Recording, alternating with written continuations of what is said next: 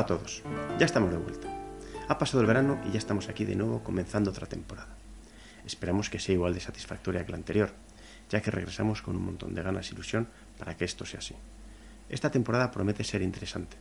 Hemos descansado bastante, por lo que venimos con las pilas cargadas. Tenemos muchos temas preparados que esperamos que sean de vuestro agrado. Sin enrollarme más, paso a recordar los medios de contacto. Desde luego que hay cosas que no cambian. Tenemos presencia en las redes sociales, en Twitter con la cuenta arroba meridianohistor y en Facebook con el perfil Meridiano Historia. También disponemos de un correo electrónico donde nos podéis escribir. Es el siguiente, meridianohistoria.gmail.com Una novedad con respecto a la temporada pasada es que hemos habilitado las donaciones en iVoox.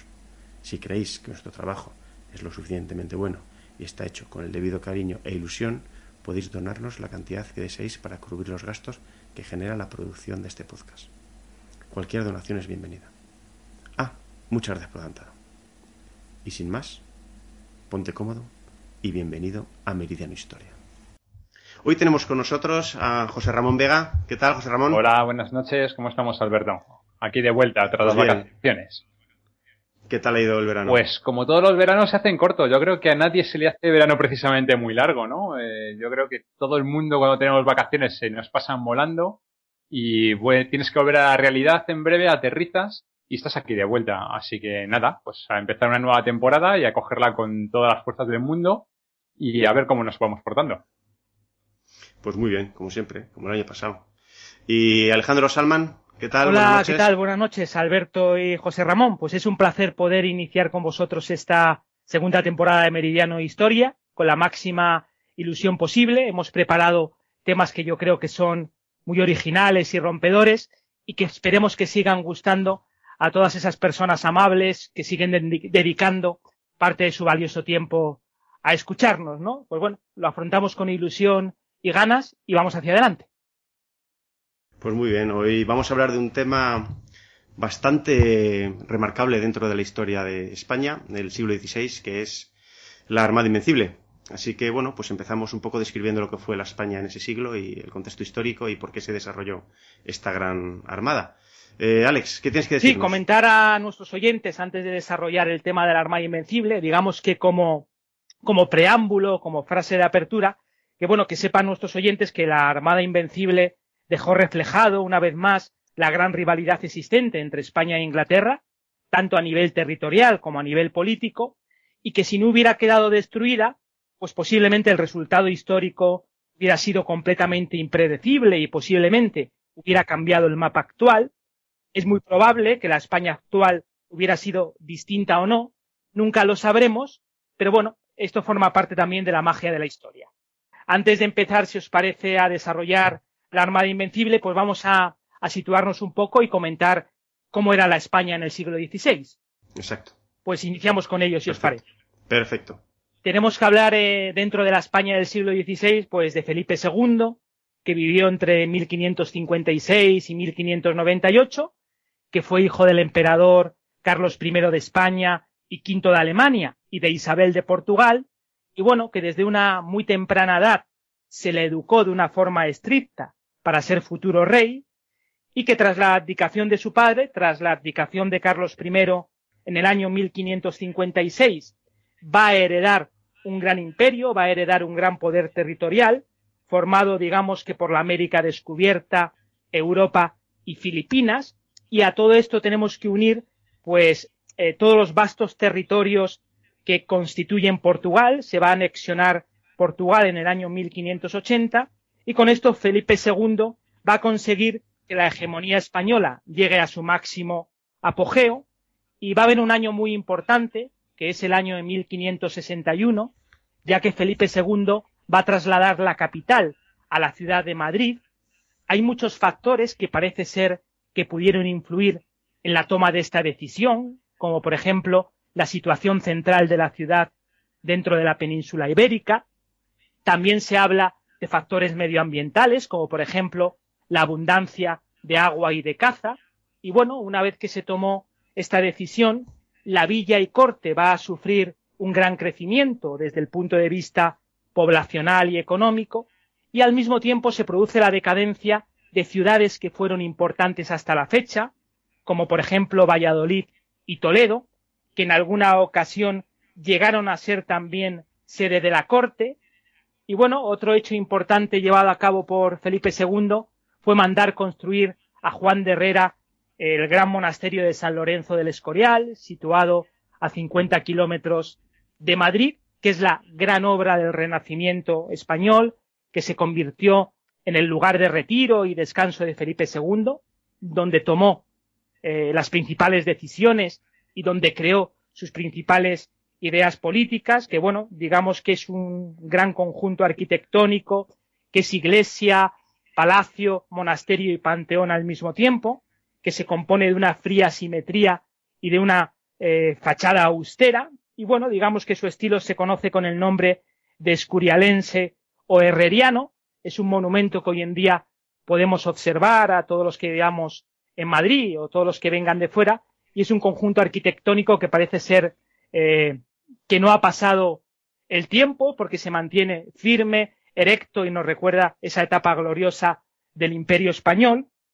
Y bueno, comentar ya fuera de este tema, dentro del reinado de Felipe II, que sus sucesivos matrimonios también fueron parte importante de su política exterior. Eh, se va a casar con María de Portugal en el año 1543 y tras su muerte se va a casar con María Tudor, reina de Inglaterra. En el año 1554 se va a producir este matrimonio y la pronta muerte de la reina eh, llevó a que Felipe se casara con la francesa Isabel de Valois en el año 1559 y al quedarse nuevamente viudo y sin herederos varones, pues se va a casar por, por cuarta vez en el año 1570, en este caso con su sobrina Ana de Austria, madre del sucesor al trono español Felipe III, por tanto una política matrimonial muy densa, muy convulsa, realmente muy ajetreada, que marcó completamente el reinado de Felipe II. Y bueno, luego indicar que la política de Felipe II se caracterizó principalmente por la unidad religiosa, es decir, por una profunda defensa del catolicismo.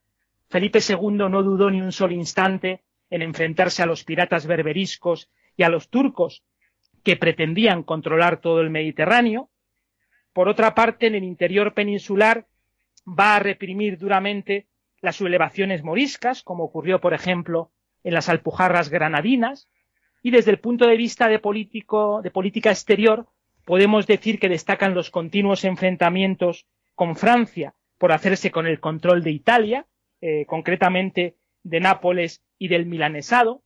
Eh, realmente la política ejercida por Felipe II fue convulsa, fue complicada, tuvo revueltas interiores que pedían más autonomía, tuvo que enfrentarse a los calvinistas en los Países Bajos, pero bueno, como parte positiva y fructífera es que convirtió a España en el gran, en el gran imperio español que dominó prácticamente todo el mundo y que causaba temor y miedo a todas las grandes potencias europeas.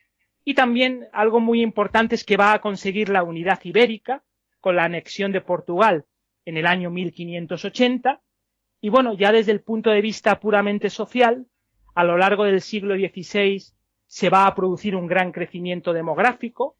Podemos decir que la población va a crecer en torno al 40%, alcanzando en torno al año 1600, es decir, a comienzos del siglo XVII, los 7 millones de habitantes. Y ya desde el punto de vista económico, la agricultura va a tener un gran desarrollo, el crecimiento de esta agricultura va a venir motivado por el crecimiento demográfico que hemos comentado y por la demanda proveniente de América. Por otro lado, la ganadería y la mesta mantuvieron un papel esencial en la economía castellana. La artesanía, digamos que fue la única que desempeñó, eh, digamos que una situación menos brillante y que su producción fue más bien escasa. Pero eso sí, la industria de paños, lo que es la textilería, las ferrerías vascas y la fabricación de armas fueron pilares fundamentales de la economía. Eh, no ocurrió lo mismo con las remesas de oro y plata de las Indias, ya que se utilizaron mal, ya que en vez de utilizarlas para intentar solucionar la crisis económica que vivía el país, se utilizaron para sufragar los gastos excesivos de la monarquía en sus continuas guerras en Europa, lo que va a terminar provocando la bancarrota de la hacienda pública y todo esto unido a las malas cosechas, la subida de impuestos y los gastos bélicos van a terminar estrangulando la economía española. Como dato también importante de la España del siglo XVI, indicar que la sociedad contó con estamentos privilegiados, como fueron el clero y la nobleza, muy heterogéneos, y luego el estamento no privilegiado, formado principalmente por campesinos y artesanos, con grandes diferencias económicas internas, pero digamos que sujeto en su conjunto a los intereses de los estamentos privilegiados. Y bueno, luego algo muy novedoso es que en las ciudades, eh, digamos que la burguesía inició un débil desarrollo, los burgueses buscaron ante todo ennoblecerse y engrosar las filas de la baja nobleza. Y bueno, para ir finalizando este apartado de España en el siglo XVI, comentar que bueno, que tras las conversiones forzosas en el reinado de los reyes católicos, pues la sociedad española quedó dividida en cristianos viejos y nuevos, antiguos judíos o moriscos convertidos, y estos últimos pues fueron marginados, eh, digamos que se les impedía el acceso a altos cargos y a menudo eran despreciados, y bueno, digamos que se multiplicaron las pruebas de limpieza de sangre. Por otro lado, la minoría morisca continuó ocupando una posición marginal como campesinado pobre, sobre todo en la corona de Aragón. Y finalmente, para cerrar este apartado, comentar que uno de los grandes problemas que tenía España es que la mayor parte de la población era analfabeta, digamos que la cultura escrita estaba reservada eh, exclusivamente para el clero la nobleza y la burguesía refinada, lo que provocaba eh, grandes dificultades de comunicación y digamos que de relación entre las diferentes clases sociales y otros problemas derivados de todo esto, pues digamos que en este ambiente, en esta sociedad española del siglo XVI, se va a forjar el desarrollo de la Armada Invencible de la que vamos a hablar a continuación. Por tanto, una España con aspectos positivos en cuanto a expansión territorial y política, pero como hemos podido ver, con importantes convulsiones e importantes problemas desde el punto de vista social y económico. José Ramón quería comentar. Sí, simplemente por aportar también un poco a lo que es el panorama de España en el siglo XVI. Eh, por un lado, también eh, la introducción a, a, raíz del reinado de Felipe II de la burocracia, es decir, de todo el sistema burocrático actual, que ahora mismo podemos incluso detestarlo, pues tiene sus orígenes prácticamente en este siglo XVI, eh, en este sistema que establece y que controla y que llega a establecer un sistema muy apto y muy útil para poder llegar a controlar cualquier parte y punto de los virreinatos, bien en Italia como el de Nápoles o el de Sicilia, o bien como los de que se están construyendo, se están formando en el Nuevo Mundo, en las Indias Occidentales, el virreinato de, bueno, el virreinato de Granada, el virreinato de México, etcétera, pues todo ese sistema burocrático es el que va a permitir controlar el imperio desde un sitio, desde un despacho, simplemente por una estructura basada en un sistema funcionarial que inicialmente va a ser eh, de gran éxito y de hecho va a ser un sistema que se va a seguir y se va, bueno, se va a copiar por distintos países para poder delegar las funciones del monarca en pequeños consejos y a su vez estos transmitir las órdenes a través de una cadena de funcionarios que son funcionarios del Estado los que digamos tienen la representación real y son los que establecen la cadena por la cual se va a llevar todo un sistema de conducto de orden y de ordenación política en todo el territorio. Y además, en el plano económico, también una cosa que va también a tener mucha importancia y que va a ser, eh, digamos, relevante en el aspecto económico de la sociedad son las remesas, obviamente, de oro y de plata, principalmente de las Américas, que van a hacer que la economía española tenga un periodo de, de creciente inflación. Además, como muy bien apuntado Alejandro, el oro y la plata básicamente se van a dedicar a financiar campañas militares eh, que van a ser eh, por toda Europa, bien en Holanda una guerra de 80 años, bien contra el imperio turco, bien para financiar una armada, es decir, para multitud de conflictos, pero además dentro del territorio de lo que es los propios reinos eh, españoles, allí también va a haber una fuerte inflación, esta inflación va a acabar afectando a la economía, que sumado a todos los gastos militares nos va a llevar a que el propio Felipe II llegue a declarar dos bancarrotas del Estado para poder hacer frente a las deudas que tiene comprometidas con los distintos banqueros. Eh, respecto a lo del traslado de la capital que has dicho, Alex, hay una anécdota que dice que cuando Felipe II la decidió trasladar de Valladolid a Madrid, le dijeron que, que no hiciese porque si la trasladaba a Madrid, lo iba a perder todo. Sin embargo, si la trasladaba a Viena, eh, iba a dominar todos los territorios europeos. Y si la trasladaba a Lisboa, iba a dominar todas las colonias. Pero que si la mandaba a Madrid, iba a perder todo. O sea, no sé si es una leyenda o es una, bueno, una anécdota que parece ser que, fue real, que pasó, y que era un comentario que se le hacía, pues se le achacaba bastante a Felipe II ese traslado. Bueno, pues nada, la Armada Española.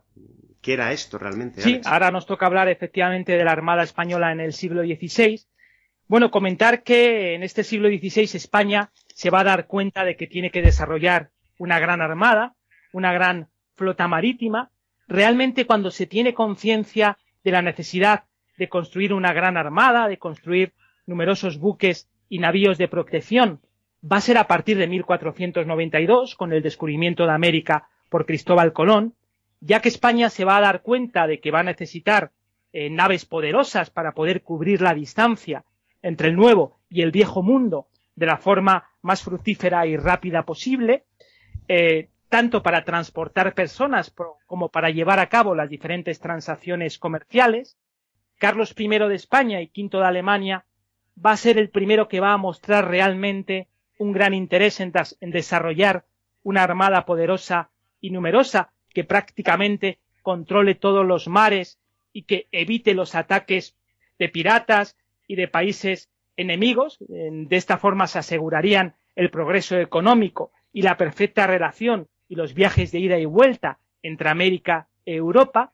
Posteriormente, Felipe II va a continuar con esta política marítima de su padre, añadiendo únicamente pequeños retoques, va a seguir aumentando la armada, cada vez va a ser construida con mejor eficacia y mucho más equipada, digamos que va a colocar armadas en lugares estratégicos, con sedes centrales, por ejemplo, va a situar una armada en la península ibérica, otra en Italia y otra en, en las Antillas mayores, creando centros de absoluta vigilancia, de absoluto control de estos movimientos marítimos, y digamos que en cuanto a la financiación, las armadas que se encontraban en el área mediterránea fueron completamente financiadas por las arcas reales, mientras que las armadas que se encontraban en la franja atlántica la financiaban los comerciantes particulares a través del llamado impuesto de la avería.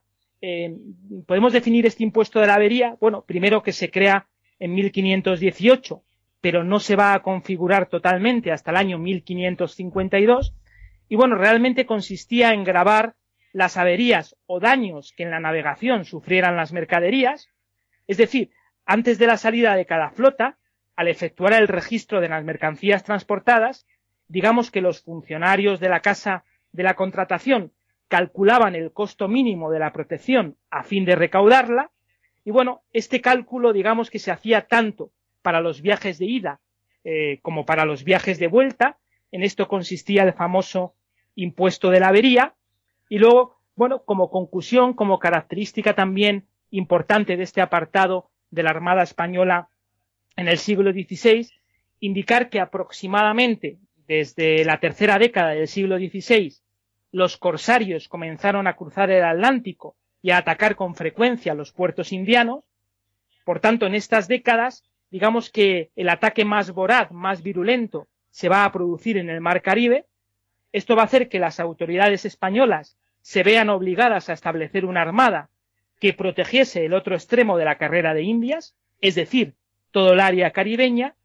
Y bueno, esta Armada del Caribe, digamos que tenía como objetivo fundamental no tanto la defensa de los habitantes caribeños, como sí la protección de las rutas seguidas por los navíos de la carrera de Indias, a su paso por dicha área geográfica.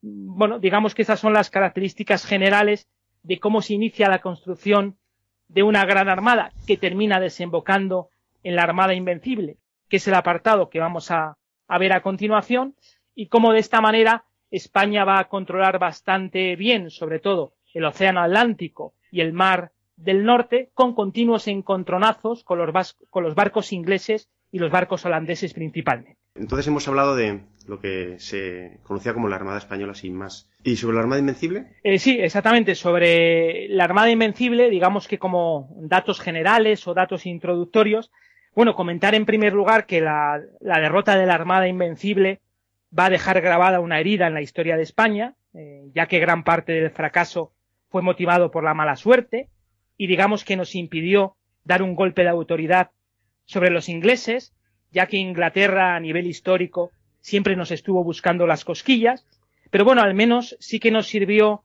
para demostrar nuestra valentía e ímpetu, eh, causando mucha envidia a nivel europeo. Felipe II, en el monasterio de San Lorenzo del Escorial, es donde va a cobrar, va a generar la idea de construir esta gran armada que se va a conocer con el nombre de la Armada Invencible. Por tanto, podemos decir que siete años después de la conquista de Portugal en 1580, Felipe II va a ordenar la conformación de una vasta flota naval en el puerto de Lisboa. De esta manera, navíos españoles y portugueses muy bien equipados van a estar preparados para zarpar, aunque se decía que el objetivo principal era encaminar rumbo a la India, había rumores, digamos que era un secreto a voces entre la tripulación, que el destino era la conquista de Inglaterra al mando del duque de Medina Sidonia, y era tal la obsesión de Felipe II por dar a esta empresa un carácter religioso y espiritual que se dice que hizo confesarse a todos los miembros de la tripulación antes de partir. De esta manera todos debían recibir la absolución, no se podía blasfemar y nadie podía estar en pecado mortal. Y en relación a todo esto, digamos que los pajes de los barcos debían dar los buenos días al pie del mástil mayor, y que al caer la noche debían recitar el Ave María y los sábados la Salve. Por tanto, fue una empresa profundamente religiosa, eh, digamos que era el estandarte del catolicismo en aquella época.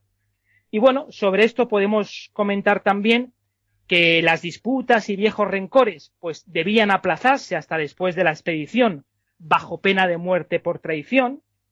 Y sobre esto indicar que Felipe II pues digamos que tampoco reunió a su Estado Mayor para realizar los preparativos de tan magna empresa. Es decir, digamos que la desorganización, descoordinación y despreocupación del monarca va a motivar en gran parte el fracaso final, como vamos a ver un poquito más adelante.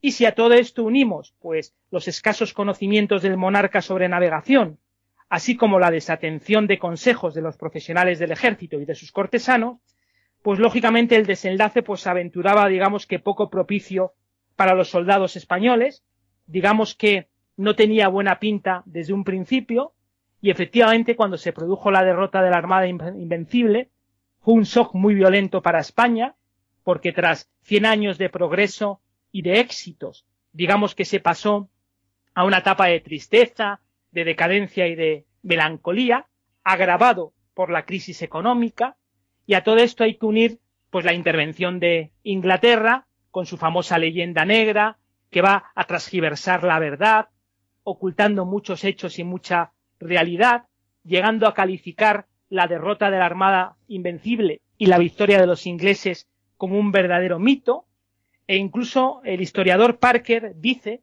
que de haber triunfado España, pues se habría hablado de la gran gesta naval de Felipe II por lo grandioso que tenía este proyecto de primeras, el cual vamos a analizar ahora a continuación cuando ya nos metamos lo que es en las causas y objetivos ya de la Armada Invencible en sí misma. Perfecto. Bueno, de todos modos, José Ramón quiere apuntar. Sí, dentro de esta primera parte de datos introductorios, eh, está bien recordar, pues, efectivamente, esta empresa, eh, aunque al final acaba siendo una organización un poco caótica, eh, digamos, las bases iniciales sí que estaban bien asentadas, es decir, se le encarga el diseño de todo lo que es la invasión, de, vamos, organización de flota y la invasión de Inglaterra, se le encarga a Álvaro de Bazán, magnífico militar y navegante de la época, pero pasa que era un hombre con una edad ya muy avanzada y que está cogiendo esta empresa en los últimos años de su vida. Además, eh, va a estar aquejado de una enfermedad en Lisboa, por lo tanto, justo al final, cuando se tiene que poner en marcha la operación, va a fallecer a causa de la enfermedad, eh, si mal no recuerdo, tifus, y la empresa efectivamente lo va a virar y se le va a encargar al duque de Medina Sidonia, grande de España, eh, que desarrolle todo lo que había estado eh, organizando Álvaro de Bazán para conseguir llegar a los resultados, en teoría, esperados o esperables. Eh, entonces, esta otra persona, caliente por completo de conocimientos marítimos, eh, persona que incluso va a querer rechazar hasta lo que es eh, el puesto de la opción, pero le van a forzar desde la corte y, el rey, que es grande de España y que tiene que seguir adelante con ello, pues se va a ver abrumado por la cantidad de toma de decisiones que hay y obviamente esto va a ir conduciendo a un caos completo. Además, añadir, y como nota curiosa, que un pirata, John Hawkins, eh, que había estado ya en el Caribe español, que había saqueado junto con Francis Drake y había atacado distintos puertos en el mar del Caribe eh, de bases y de colonias españolas, pues este pirata en un momento va a renunciar a, Inglaterra, va a servir o a hacerse pasar eh, por navegante y prestar sus servicios a la corona española, pero lo que está haciendo realmente es una función de espía y gracias a él mucha parte de la información que acaban teniendo los ingleses con respecto a la invasión, con este tipo de, eh, justo con este tipo de información, eh, va a planear eh, Inglaterra un ataque preventivo, una cosa que suena muy moderna en la actualidad, a mando de Sir Francis Drake, que va a atacar en 1587 la parte principal de astilleros en Cádiz y que va a retrasar todo lo que es el desarrollo de terminación de la construcción de la flota y lanzar la campaña y la ofensiva durante un periodo de prácticamente un año. Ah, qué curioso lo de Hawkins, no lo sabía. O sea, estuvo aquí como, como navegante español, pero realmente como, espía, efectivamente. O sea, una cosa curiosa, que, bueno, son cosas eh, anecdóticas que a veces parecen, pero el sistema este diplomático de eh, yo a veces me paso por diplomático o me cambio de bando, pues al final resulta que siempre está en el fondo el juego de los espías y de la diplomacia. Sí, también es muy llamativo el caso del duque de Medina Sidonia, que no quería bajo ningún concepto esa empresa, vamos. Se quería quitar de en medio, pero... No sabía cómo quitarse de en medio. Sí, sí, pero totalmente, se quería apartar. Ya hemos estado hablando de los datos introductorios sobre la Armada Invencible y creo que es momento de por qué se creó, cuál fue esa causa y en qué marco se, se puede circunscribir esta Armada y cuáles eran sus objetivos. Efectivamente, Alberto, como tú dices, vamos a hablar un poco de las causas y objetivos de la Armada Invencible, que es la parte yo creo que más interesante.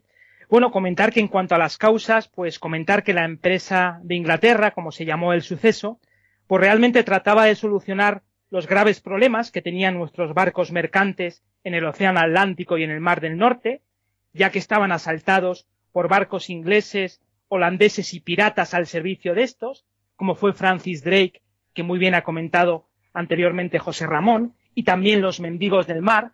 En cuanto a estos últimos, los mendigos del mar, comentar que eran un grupo de corsarios, se les denominaba con el nombre de mendigos del mar en Flandes, estaban al servicio de Holanda y de Inglaterra principalmente, y el objetivo era asustar, amedrentar a los barcos españoles en el Océano Atlántico principalmente, aunque también en el Mar del Norte, todo para dificultar su movimiento, para dificultar el progreso económico y mercantil. Y bueno, pues estos eran los mendigos del mar que causaron tantos problemas desde el punto de vista marítimo. Eh, la verdad que sobre esto tenemos que decir que, bueno, que España en décadas anteriores, inmersa en múltiples conflictos, pues digamos que estuvo más atenta a la guerra en Centro Europa y contra los turcos que en vigilar el Atlántico con una flota apropiada, en donde los enemigos realmente se iban imponiendo. Y a esto además tenemos que sumar que la Marina de Guerra, digamos que era insuficiente para proteger tan vastos territorios. Y bueno, por otro lado, eh, la Armada Invencible, según la opinión de muchos historiadores, eh, realmente dicen que no tenía como objetivo principal la conquista de Inglaterra, sino más bien amedrentarla y asustarla, es decir, para poder dominar el Mar del Norte y así poder derrotar a la flota inglesa en todos aquellos lugares donde fuera posible, pero digamos que influencias y consejeros exaltados, como por ejemplo el famoso jesuita Rivadeneira, hicieron creer a Felipe II que era el brazo armado de la Iglesia Católica y que debía hacer una especie de cruzada contra la herejía protestante. Eh, digamos que estas voces se oponían a las del antiguo secretario de Estado de Felipe II, el famoso Antonio Pérez, que en uno de sus escritos, eh, digamos que analiza de modo realista la situación de España, destacando nuestra inferioridad económica frente a las otras potencias y recomendando soluciones políticas, así como el fomento del comercio, y que aspira como mucho a un bloqueo naval de los mares, para lo que España realmente tampoco estaba preparada. Eh, digamos, por tanto, que recomendaba abandonar aventuras bélicas que estuviesen por encima de nuestras posibilidades y prediciendo la pérdida de vastos territorios y comentar eh, finalmente que, bueno, lógicamente las cosas siguieron otro rumbo, como vamos a ver, y es curioso señalar también que era frecuente en aquella época que, bueno, que muchos astrólogos y visionarios, como por ejemplo Sor María de Ágreda, pronosticaron aquel año de 1588, en el que se produjo la derrota de la Armada Invencible, como un año nefasto para los grandes imperios. Y realmente así se cumplió, ¿no? Pura coincidencia o no. Bueno, no. Realmente ya había una serie de señales, como hemos comentado anteriormente, que indicaba que esta empresa no iba a tener buen resultado por la desorganización, por haberse hecho demasiado rápido y quizás por no haber mirado con más detenimiento a la flota eh, británica, pero bueno, todo esto lo vamos a ver a continuación con el planteamiento y costo de la invasión. Bueno, pues vamos a parar aquí un momento, vamos a beber agua, hacemos un descansito, una pequeña pausa y seguimos ahora en unos minutos.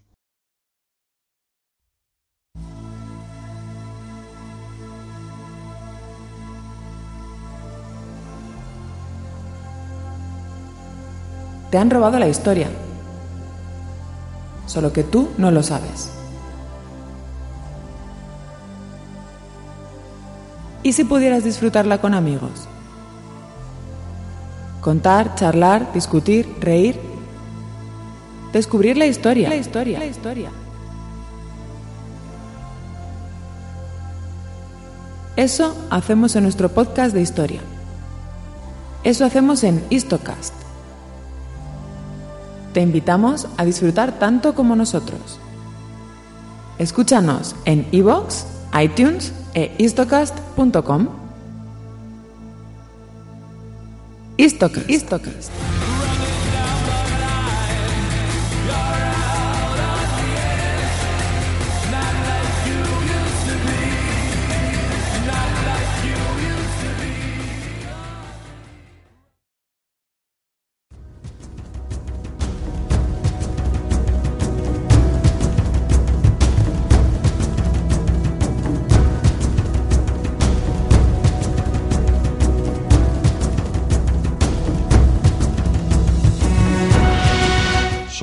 Antena Historia. Podéis contactar con nosotros cuando queráis. Nos tenéis en Twitter y Facebook, Google Plus o Pinterest. Y por supuesto en nuestro correo electrónico antenahistoria.gmail.com Acércate con nosotros y entretente con la historia.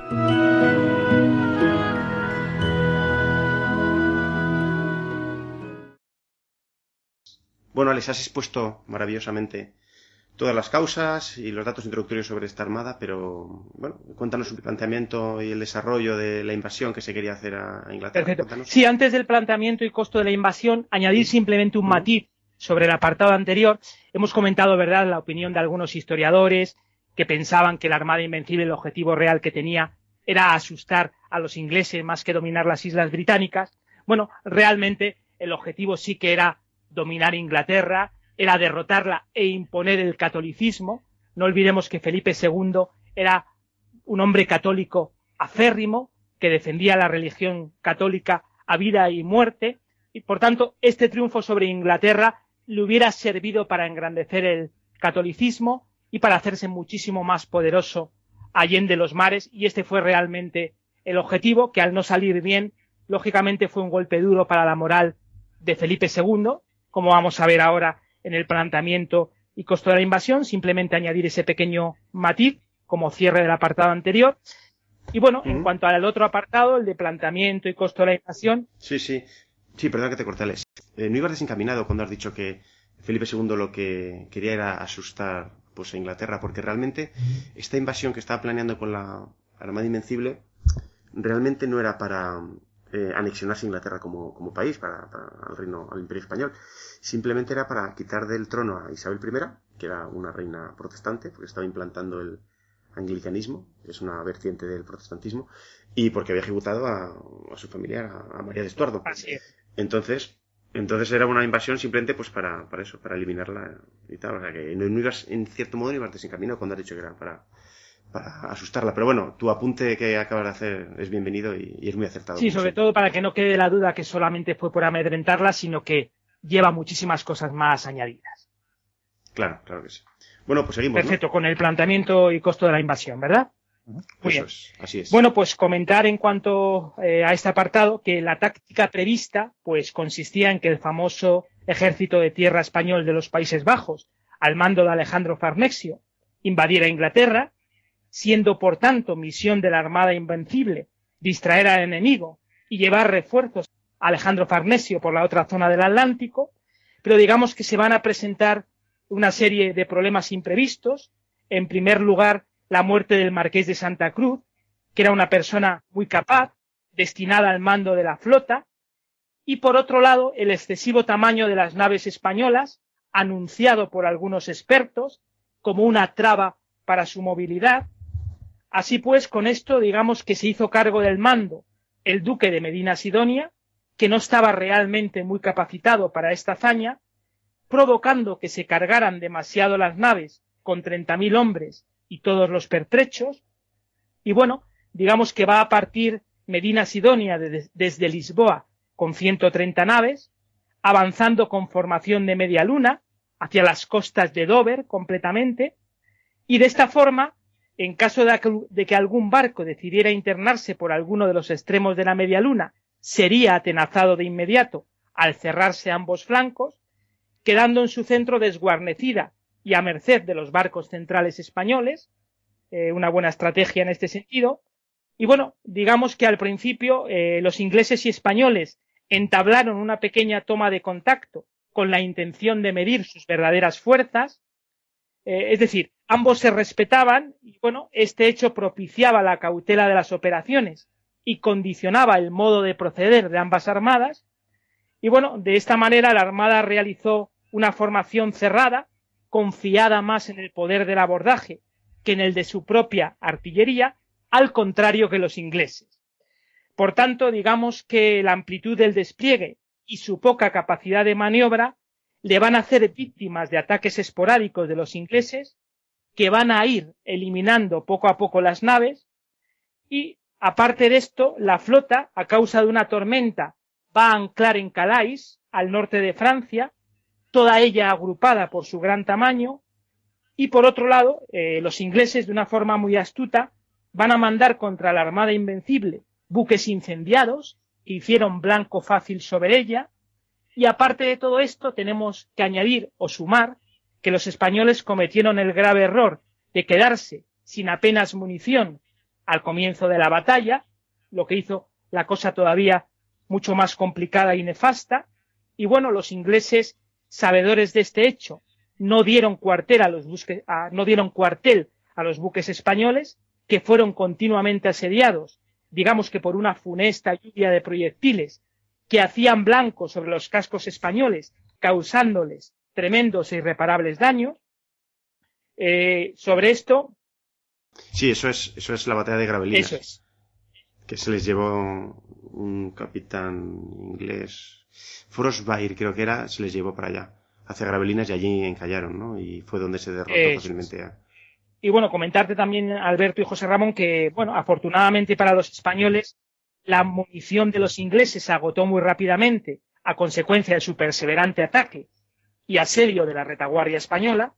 Y bueno, mientras tanto la Armada se limitaba a huir en desbandada y los españoles, ante el posible desastre, se hicieron a la mar y bueno, pues lamentablemente allí iban a ser presa de la gran tormenta que les hizo rodear Escocia e Irlanda con grandes pérdidas, tanto por naufragios como por los ataques de la flota enemiga, y para colmo de males, Alejandro Farnesio no pudo iniciar la invasión, bloqueado por la flota holandesa.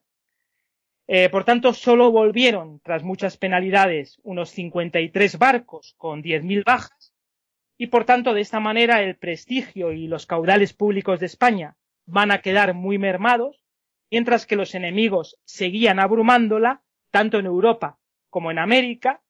Y añadiendo esto, eh, comentar también que se dice que uno de los motivos que también provocó la derrota de la Armada Invencible, según coinciden en ello un gran número de estudiosos, es que los españoles contaban con una muy deficiente munición y una pésima artillería, y efectivamente entre sus cañones se pudieron verificar mucho tiempo después que algunos de ellos no disponían del alma o que estaban fabricados con muchísimo defecto.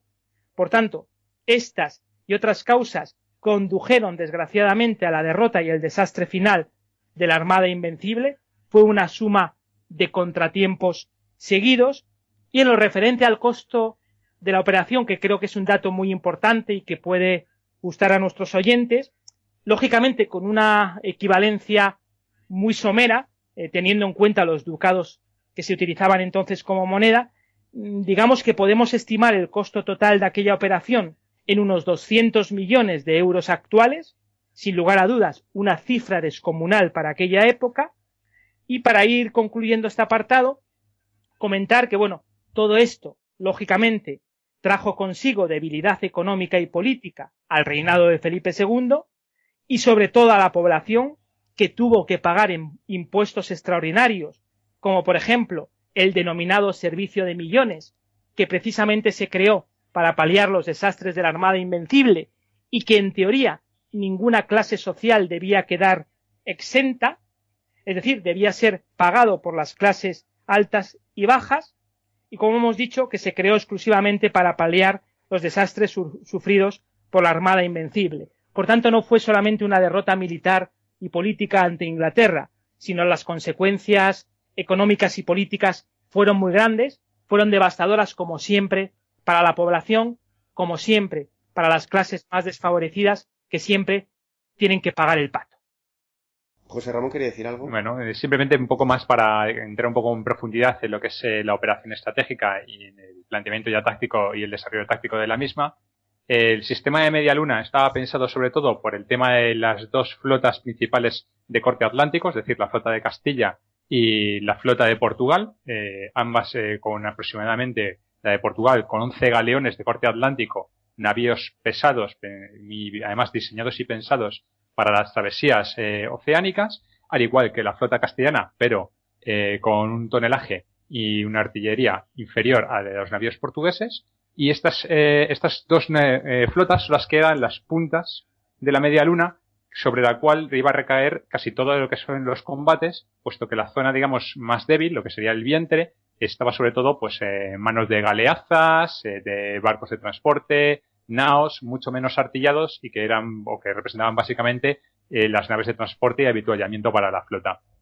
dentro de lo que es el desarrollo y el planteamiento, Un dato muy interesante, una, curioso, sí, señor la flota de Sir Francis Drake llega un momento que está eh, aislada, está en Plymouth, eh, no puede salir al mar, hay una tormenta y corrientes adversas que no le permiten salir a alta mar. En ese momento al duque de Medina Sidonia se le da y se le ofrece la posibilidad de poder atacar a la flota británica indefensa, pero jugando, digamos, sobre seguro, ateniéndose al plan original que es ir a recoger a las tropas a los tercios de Flandes y poder transportarlos a Inglaterra, lo que deciden es obviar ese ataque y continuar con el planteamiento. Los británicos, bueno, los ingleses, perdón, que no británicos todavía, eh, sacan eh, su flota remolcándola con lanchas para poder conseguirla, eh, colocarla a barlovento y poder conseguir coger viento favorable para poder perseguir y empezar a hostigar a la flota española. A partir de ese momento es cuando se va a suceder todos los enfrentamientos que estaba narrando Alejandro perfectamente, cómo los ataques eh, de los ingleses y el hostigamiento va a ir minando la moral de la flota española, va a ir también eh, haciendo daño y estragos y que unidades se vayan quedando aisladas y puedan ser capturadas, como es el caso de dos galeones de la flota portuguesa que acaban teniendo que ser, por distintas acciones, eh, prácticamente abandonados a su suerte y son capturados por los ingleses. Y de aquí, pues el enfrentamiento final en Gravelinas, en donde los buques de la flota española más pensados para un combate oceánico y con esos problemas en la artillería, incluso artillería montada sobre ruedas, etcétera, que para el combate naval no estaba todavía demasiado bien desarrollado, pues al final va a dar como resultado que se produzca una fuga, eh, digamos, masiva en la batalla de Gravelinas, que, y por motivo de las corrientes, eh, la ruta que se va a elegir de vuelta va a ser alrededor de Irlanda, pero sorpresivamente, ese año de 1588 es un año que se conoce como la pequeña edad de hielo, y para desgracia de la Armada Española, de la Grande y Felicísima, se va a encontrar con una serie de tormentas, tempestades en todo su recorrido de vuelta, que va a llegar a que más o menos aproximadamente no menos de 25 navíos se pierdan en esa parte de la travesía, con 5.000 muertos entre náufragos, capturados, eh, ejecutados en las islas entre Irlanda y Escocia, etcétera, por parte de los ingleses. Es muy interesante, el, que a mí se me olvida comentarlo, lo de la Grande Felicísima. Ese era el nombre que realmente tenía y es el que se le había puesto. Sí, el, de la Armada Invencible realmente es posterior. Eh, la bautiza así un Lord Almirante inglés. Eh, como Mofa, efectivamente, es lo que siempre tenemos en cuenta con el tema de las leyendas negras y de cómo plantearlas. Pero nosotros nunca la habíamos llamado Armada Invencible, solamente era la Grande y Felicísima Armada. Hablando de leyenda negra, bueno, pues parece que fue un desastre lo de la Armada Invencible. Pero bueno, ya veremos al final qué pasa, ¿no? Realmente. Bueno, como todo esto son, este, hay que circunscribir eh, lo que es el hecho histórico en sí. Eh, todo el episodio de la Armada Invencible se circunscribe en la Guerra Anglo-Española, eh, que tiene una duración de prácticamente 20 años, viene a estar desde 1586 hasta 1604. Esta guerra eh, va a acabar con el Tratado de Londres de 1604. Es un tratado que al final es favorable a España. Es favorable a España porque los dos primeros episodios, los ataques de Drake y la Armada Invencible, son absolutas derrotas, que van a dejar en una mala situación a la corona española, pero que se van a ver, eh, digamos, eh, contrapesados por desastres británicos de prácticamente la misma magnitud. De hecho, el año siguiente los ingleses lanzan una contraarmada de cerca de 200 navíos, 20.000 hombres, al mando de Sir Francis Drake, armada que tiene como objetivo eh, atacar toda la costa cantábrica de los reinos españoles, desembarcar en Lisboa y conseguir que haya un alzamiento eh, para imponer en el trono al prior de Cato, eh, un heredero de la Casa de Avis, de los antiguos dirigentes de la monarquía portuguesa, y ponerle al frente y levantar al país en armas para que se separe de la corona española. Eh, esto va a ser un desastre, es decir, van a, eh, van a desembarcar en, La Coruña, eh, va a haber un enfrentamiento en La Coruña contra las milicias locales. Las milicias locales van a ser capaces de rechazar el ataque inglés y hacerles que vuelvan con más de mil bajas a sus barcos y, y no les van a permitir ni siquiera que tengan capacidad para coger suministros y poder, digamos, reabastecerse. Resultado es que van a desembarcar a casi todas las tropas en un puerto amigo del prior de Cato de Portugal. Eh, este puerto está a 75 kilómetros eh, de Lisboa y van a tener que hacer una marcha por el camino hostigados por partidas eh, de tropas españolas y portuguesas para al final acabar frente a las murallas de Lisboa viendo que no hay ningún tipo de alzamiento de la población portuguesa que una defensa muy férrea eh, y muy bien organizada por parte de tropas españolas y portuguesas, que les va a costar al final a los ingleses el tener que levantar toda su operación con una pérdida de prácticamente 10.000 hombres entre muertos y bajas por epidemias y enfermedades y también con una pérdida de más de 40 navíos. Resultado, este tipo de enfrentamientos más otros desastres similares de intentos de invasiones en el Caribe van a conllevar a una quiebra también de la corona británica en cuanto a nivel, de la corona inglesa en cuanto a nivel económico, y al final, eh, el plan, vamos, eh, la solución final se va a dar a principios del siglo XVII, ya con, eh, ya con Jacobo I como rey y con, y con Felipe III en España, y ambos dos, en un sistema de entendimiento mutuo, van a firmar una paz que va a permitir que tanto Inglaterra como España pasen los siguientes 20 años eh, sin ningún tipo de conflicto entre ambos países. Bueno, pues vamos cerrando un poco eh, este podcast sobre la Armada Invencible y vamos un poco a concluir y a contar las conclusiones del capítulo. Muy bien, sí, pues eh, como conclusión, Alberto y José Ramón va a ser una conclusión breve para no alargarnos mucho. bueno, simplemente comentar que, bueno, es muy difícil saber qué hubiera pasado si la Armada Invencible hubiera conseguido triunfar eh, desde mi humilde punto de vista, yo creo que podríamos haber ocupado las islas británicas, pero no por mucho tiempo, ya que los ingleses se habrían vuelto a rearmar, así como otros países cercanos, como por ejemplo puede ser Francia, hubieran intentado conseguir su porción del pastel. Eso sí, habría hecho crecer la grandeza marítima y militar de España, ya de por sí muy gloriosa. Es decir, España en 100 años se convirtió en un gigante, pero digamos que era un gigante con pies de barro, por su economía, por la dispersión del imperio y por las continuas guerras. Eh, por tanto, a modo de cierre, simplemente comentar como reflexión histórica que la historia, lógicamente, nos hace reflexionar y meditar sobre este tema, porque como alguien escribió en una ocasión, España está preparada para un 2 de mayo, pero no tanto para el 1 o para el 3. Qué curioso. Muy buena cita, sí, señor. Desde este punto es desde que puedes también marcar el pensamiento inglés de necesidad de tener supremacía naval en cualquier escenario bélico. Es decir, es el, es, digamos, el punto de inflexión para Inglaterra desde el cual, para poder tener el país o la seguridad de lo que es el territorio nacional, el territorio soberano, es necesario una armada que sea tan fuerte o más fuerte que el resto de armadas que hay en Europa. Y de hecho, su carrera en los siguientes siglos es una carrera en la cual va a ir expandiendo su armada poco a poco, de ser una armada, digamos, de tercera, de incluso tercera línea en su momento para el siglo, para este siglo XVI.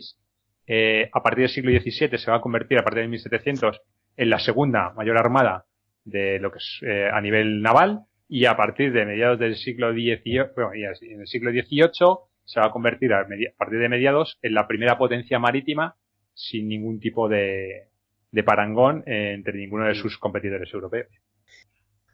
Lo que dices del punto de inflexión tiene razón, pero hasta unos siglos más adelante no lo consiguieron. Es decir, eh, a pesar del desastre de la Armada Invencible, eh, los piratas, los, luego, los corsarios en el Caribe intentaron eh, pues aumentar su supremacía naval y bueno, Inglaterra intentó aumentar su supremacía naval, naval, pero realmente tampoco lo consiguieron. En ese periodo de la guerra de la guerra anglo-española que estamos hablando, que estamos tratando en este podcast, fue el periodo que más oro llegó de las colonias americanas a, a España y fue por porque la flota naval española también estaba muy fuerte.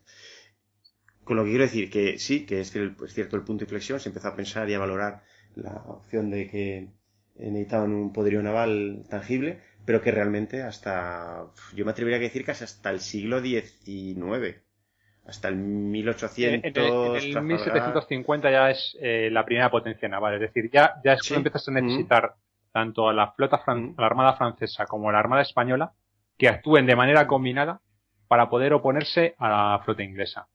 Es 1750, es decir, justo la previa de los siete años, es cuando ya de repente es primera potencia naval sin discusión y además con la idea esa de que eh, tiene que tener una capacidad prácticamente como si fuera el doble a la siguiente. Es decir, ya tiene que ser la suma de las otras dos las que le puedan establecer un tipo de, digamos, de duda en su supremacía. Sin duda, en el siglo XVI la primera potencia naval que existe es España y más sobre todo desde su unión con Portugal, es decir, la unión de las dos potencias coloniales por excelencia en el siglo XVI eh, le hace que ser el poder marítimo naval incontestable. Sí, sí, no, no, pues vas a tener razón. A partir, sí, sí, antes del siglo XIX no, no te creas. Es decir, es simplemente eso. Es decir, es que ni la flota española ni la flota francesa per se eh, son capaces ya de, a partir de 1750, de tener una victoria mm, eh, clara neta, incluso combatiendo contra, vamos, contra un menor número de naves de sus propias flotas. De hecho, creo que la única puede ser la bahía de, de Chesapeake en la guerra de, de independencia americana y es un empate. O sea, el francés no es que gane, es que empata y el inglés, como no tiene dónde reparar, se tiene que, se tiene que ir. O sea, y tiene que marchar. O sea, es que a nivel luego naval los enfrentamientos son en todos en su mayoría, bueno, que cualquiera que se repase acaban siempre favoreciendo al, inglés. Es decir, acaba por meter una marinería de corte profesional, una superioridad naval y técnica sobre, sobre todo a nivel de entrenamiento, de, a nivel técnico de artillería, acaba siendo superior Porque, por ejemplo, muchos navíos, mm, navíos de 74 y las, y las fragatas del siglo XVIII, incluso de, de principios del XIX, son diseños franceses. O sea, eso son cosas pues nada, chicos, yo creo que vamos a ir terminando por hoy. No sin antes decir un poco de bibliografía, que sobre este tema sí hay mucha. No sé si en español, pero bibliografía sí que hay. ¿Qué habéis encontrado por ahí? Sí, yo tengo dos libros concretos sobre la Armada Invencible. Uno que se llama El Gran Siglo de España, del escritor Trevor Davis, editorial ACAL. Es un libro bastante completo que más o menos desarrolla todo lo que hemos estado hablando nosotros y como segundo libro complementario, el título es La Invencible, del escritor Carlos Gómez Centurión, editorial Nerea. Esos dos libros. ¿Y tú, José Ramón, tienes algo que reseñar? Eh, bueno, pues eh, algo mucho más ligero, es decir, en este caso, eh, por un lado, una ucronía, es decir, ya sabemos, uno de estos fabulosos y maravillosos Easy o What If de los ingleses. en este caso sería de Harry Turtledove, Britannia Conquistada. Interesante libro, con personajes conocidos como Lope de Vega y William Shakespeare. Y vamos, está basado en que la Armada Española realmente acaba consiguiendo la victoria frente a los británicos y se invade Inglaterra. Eh, también, por otro lado, eh, podemos ver una película, sería Elizabeth, La Edad de Oro. Es una película de corte histórico, como toda ficción en cine, obviamente, con muchas licencias para poder adaptar la película, pero eh, la segunda parte entera lo que narra es el enfrentamiento entre España e Inglaterra y sobre todo la batalla entre las flotas inglesa y española y el desarrollo final de la misma con la derrota de la Armada Invencible. Bueno, pues yo tengo un libro de Garrett Mattingly que se llama La Armada Invencible de la editorial Grijalvo y bueno, es de un historiador estadounidense, norteamericano, que es bastante interesante también. Trata mm, este trata este tema desde un punto desde un punto bastante bastante objetivo, la verdad. Y nada más, señores, pues yo creo que hasta aquí ha llegado el podcast de hoy. Podemos darlo por terminado. Así que un placer volveros a escuchar después de tanto tiempo por aquí. Y pues nada, pues nos vamos despidiendo. Alejandro Salman, un placer. Eh, un placer, Alberto, un placer, eh, José Ramón. Eh, dar nuevamente las gracias a todos aquellos seguidores que nos vayan a seguir en esta segunda temporada, que sigan escuchándonos y que, aunque sabemos que la vuelta de las vacaciones siempre es un momento duro porque hay que volver a regresar a la rutina, que, que lo cojan con ánimo, que lo cojan con fuerza, que nos sigan escuchando y que no pasa nada, que las navidades están a la vuelta de la esquina y tendrán nuevos días para disfrutar y estar junto a sus seres queridos. Mm. Bueno, si queréis contactar con Alejandro, eh, él tiene una cuenta de correo, es alexsana 71 gmail.com y ahí le puedes, pues eso, eh, escribir para consultarle cosas, felicitarle, amenazarle, regalarle un jamón, lo que queráis. Y bueno, José Ramón Vega, un placer. Igualmente, igualmente a todos nuestros oyentes, que estamos en esta nueva temporada, que la iniciamos ahora y que seguro que nos va a deparar muchas nuevas aventuras a lo largo de todos estos meses. Perfecto, señores. Pues nada, eh, hasta el próximo capítulo y nos vemos pronto. Un saludo. Hasta otra. Adiós.